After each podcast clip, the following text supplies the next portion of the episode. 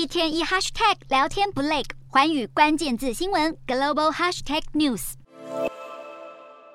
日本政府近日通过修改后的国家安保战略、国家防卫战略以及防卫力准备计划三份安保计划，其中最大的变化就是明确提到，日本今后要拥有反击能力。为了确保拥有足够的防卫能力，日本下半年国防预算将达到破纪录的六点八兆日元。其中弹药费预计将暴增四倍，达到约八千两百八十三亿日元，其中包含了购置美国战斧巡弋导弹的费用、长射程导弹保管库的完善费用、改良陆上自卫队十二式陆基反舰导弹的开发费，以及改良型导弹的量产费用、新型鱼雷的采购费，还有为了提升防空能力，新建宙斯盾系统搭载舰的经费等等。防卫预算总计已经远远超过二零二二财年的五点二兆日元，但日本政府的野心还要更大。岸田文雄曾表示，日本政府的防卫支出在二零二七财年要达到北约标准，也就是占 GDP 的百分之二。